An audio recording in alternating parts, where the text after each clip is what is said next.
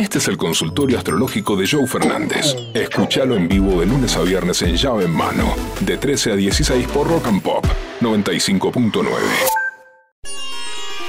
Abrimos el consultorio astrológico del gurú con las preguntas de la gente que quiere saberlo todo.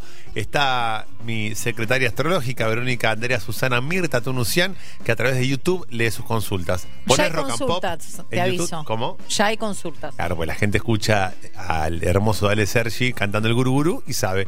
Pones en YouTube Rock and Pop y ahí está Verónica leyendo todo lo que ustedes escriben. Adelante, bombas.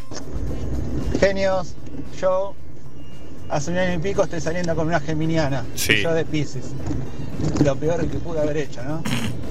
La verdad que hace un año y pico que salgo, hace un año y pico que me vuelve loco. Un día esto, un día lo otro, un día todo bien, a los minutos todo mal. Listo, le digo, nos vemos en Disney. Chao, me desaparecí. Al rato estaba llamándome, pidiéndome perdón. Me está volviendo loco. Bueno, pasa un poco eso. La verdad que entre Pisces y, y Géminis. Anda para allá, bobo. Entre Pisces y Géminis eh, tenemos eh, grandes diferencias, porque Géminis es todo el tiempo ir y venir, estar, no estar, y Pisces es más romántico, más estable emocionalmente, y Géminis es más inquieto.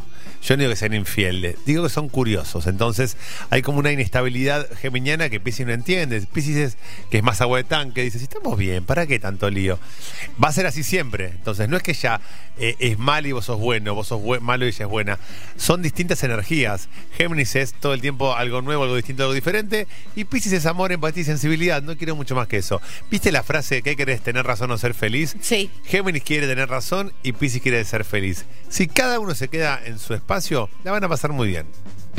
¿Cómo anda Gurú Diego de Montegrande? Hola, Diego. Ya tenemos los tickets para el jueves que viene. Te esperamos con ansia. Muy bien. Bueno, mi mujer es de Leo. Yo soy de Capricornio. Hace 16 años que estamos casados. Ajá. La verdad que venimos bárbaros.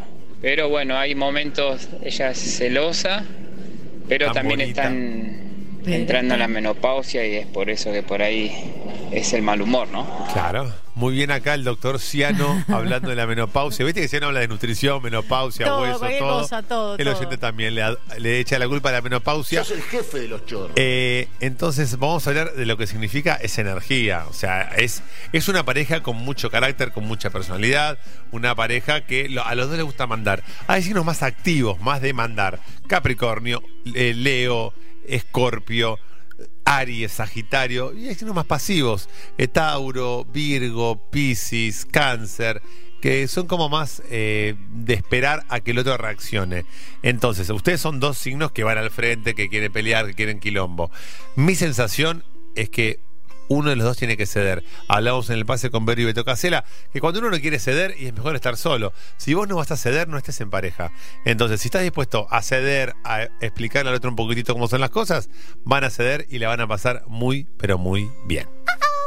Hola, Gurú. Hola. Decime, por favor, cómo nos irá este 2023, especialmente en el amor. Yo, 9 de julio, cáncer, Obvio. el 18 de octubre, Libra. Abrazo, Anabela. Abrazo grande, Anabela. Obviamente, si preguntas por el amor, sos de Libra, de Piscis o de Cáncer. Libra y Cáncer son los dos signos que más piensan en el otro. Por lo tanto, esta relación va a ser única, mágica y especial. Libra, empatía. Soy si el otro es. Piensen en John Lennon siendo de Libra, políticamente correcto. John Lennon, vieron que siempre estaba con Yoko Ono o con Paul McCartney y después no sabía con cuál de las dos señoras quedarse. Se queda con Paul McCartney y es políticamente correcto.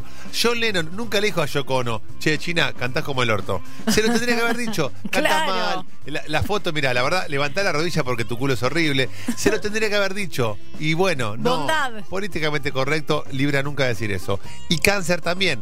Entonces, gran relación para llevar adelante esto de familia, hijos, 20 años de matrimonio. Así que prepárense para vivir una vida juntos. Gurazo. Yo Me gustó Virgo. Gurazo. Ella cáncer. Todo podrido.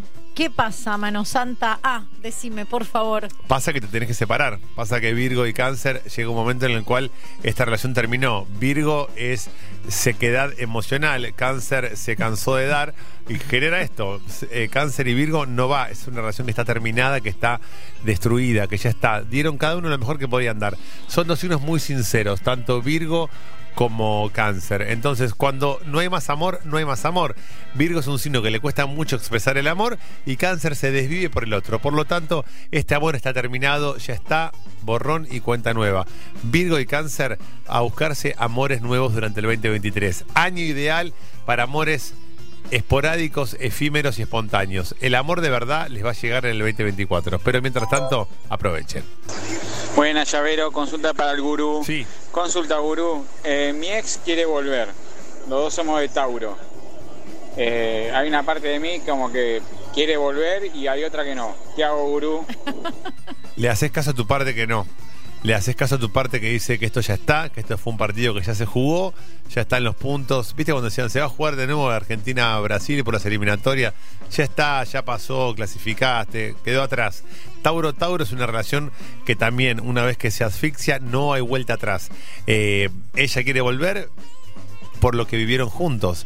La parte tuya que quiere volver es la parte que, que, recuerda lo lindo. Uno siempre tiende a recordar lo lindo. Viste que cuando una es madre, te lo digo yo que tuve cinco pibes, eh, nunca vuelve a pensar, vos, vos, sos mamá y después decir, nunca más tengo un pibe. Ya está. El, el, el preparto, el posparto, el parto, el puerperio. Es una sensación horrible, la pasé muy mal pasan dos años y estás embarazada de nuevo. Uno tiende a olvidar lo que la lastima, lo que le hizo mal, por eso uno vuelve con el ex. No tenés que volver con esa ex y ella tampoco tiene que volver con vos. Esto no se trata de uno de los dos. Volver, volver, volver. Volver ni a palos. Ya lo sé, el gran Ricardo Mollo, volver ni a palos. Tenés una vida hermosa que te espera allá afuera. Salí a despeinarte. Hola, gurú, ¿cómo andan? ¿Todo Hola. bien? Quería saber qué me depara este año. Yo soy del 15 del 10 del 81, Sí. ella es del 4 del 6 del 80, eh, libre de cáncer. Sí. Nos queremos ir a vivir juntos, así que contame qué onda. Gracias, muy buen programa. Mira, si es del 4 del 6 es eh, Géminis. Entonces, no sé si erraste vos el mes, igual te voy a responder por la, por la positiva y la negativa. Si es Libra Cáncer, perfecto. Relación hermosa, lo hablamos hace dos llamados. Buenísimo. Si es li- 4 del 6 es Géminis. Libra Géminis va a ser una relación divertida, amena, buena onda, pero por ahí va a faltar el calor de hogar que a vos te gusta y te seduce. Es una linda relación y una linda sensación, pero acordate que el 2023, y esto es para todos los que están escuchando el consultorio y llave en mano, es un año para hacer cosas. Está Júpiter en Aries y está Saturno en Pisces. ¿Qué significa esto? Que voy a estructurar la emoción y la sensibilidad y Júpiter en Aries, con esfuerzo y mandándome al frente y haciendo sin pensar. Por eso es un año para hacer, para mudarte, para separarte, para romper ese canutito que tenés ahí de luquita verde, irte de viaje, para armar lo que tengas que armar es ahora, no lo pienses más. Joe Fernández, Pollo Cerviño y Vero Unión hacen llave en mano. Lunes a viernes de 13 a 16 por Rock and Pop 95.9.